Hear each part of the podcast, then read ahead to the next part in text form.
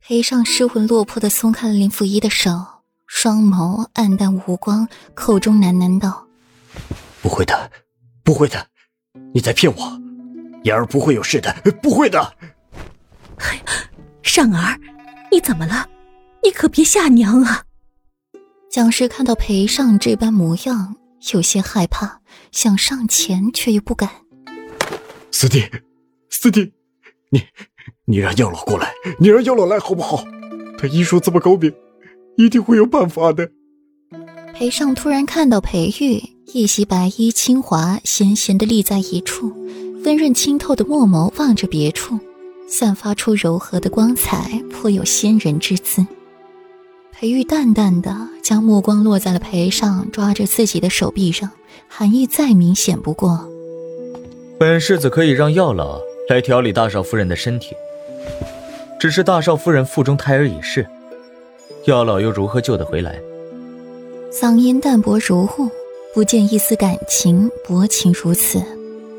心知裴玉说的是实话，可是裴尚还是忍不住失望，袖底双手紧紧握拳，心底恨不得将那始作俑者千刀万剐。尚儿，这好端端的。柳岩怎么会动了胎气，还和一个贱婢厮打了起来？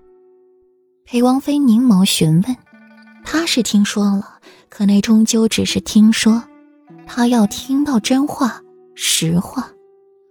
顾然不由得将眸子落在一边的瑟缩身影之上。一个时辰前，裴尚回到书房，没一会儿，外面一声敲门声：“大少爷。”这是少夫人命令小厨房熬的鸡汤，命令奴婢给您送过来。屋外响起了秋轩温柔小意的声音。提起柳岩，裴尚的眉眼柔软几分，让秋轩进来。秋轩把器皿备好，舀了鸡汤，吹得温热，才给裴尚。低眉顺眼，衣服着装面容与平时无异。想着她是柳岩的贴身侍女，裴尚便也没有多心。接过鸡汤便喝了，唇齿留香。喝过之后，秋轩开始整理，一双银白如玉的手在裴尚眼前晃。裴尚只觉得有些眼花缭乱，身子变得灼热，小腹瞬间凝聚起火气，反应比平时都要厉害。看着秋轩清丽可人的小脸，脸蛋愈发的混沌。秋轩悄悄的抬眸观察着裴尚的反应，唇角勾起，装作不在意。大少爷，你脸怎么这么红？是发烧了吗？一边说着，一边伸手去摸裴尚的额头，湿润的眼眸带着些许担忧，又隐隐含着一抹情意，欲语还休。触及到那一丝冰凉，裴尚眼底愈发的发红。那丝冰凉来得太过意外，时有时无，磨得裴尚心痒难耐，眼睛又愈发的迷惑。将秋轩认作了柳岩，想着这几日柳岩之间的冷暴力，让裴尚心里很难受。突然间，柳岩变了个样儿，如此温柔似水，又中了秋轩下的药，立刻心猿意马起来，把秋轩打横抱起，送到了床榻上。一时间，女子低低的娇吟与男子的低吼声缠绕在一起。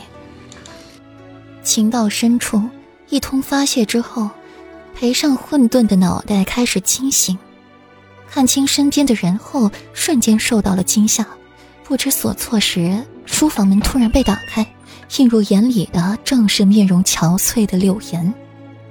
柳岩本就对裴尚留宿书房之事颇有微词。却为了腹中孩儿，没有与他过于计较。可是今日他才来书房，就看到这样不可思议的一幕：自己的夫君和自己的贴身侍女混在了一起，而这个贴身侍女还是自己最信任的秋轩。当时就怒了，也不管自己身怀六甲，就上去和他们厮打起来。一时不慎，肚子撞到东西，一下就晕了过去。随后的事情大家都知道了，顾阮接过了裴玉给的水，喝了两口压惊。这消息太劲爆了，可是为什么心底有些小爽呢？顾阮微垂的眼眸，恶人自有恶人磨，这话说的果然没错。想到这句话，顾阮不由得抬眸去偷看裴玉，发现他眼底充满了戏谑的看着自己，微微垂首。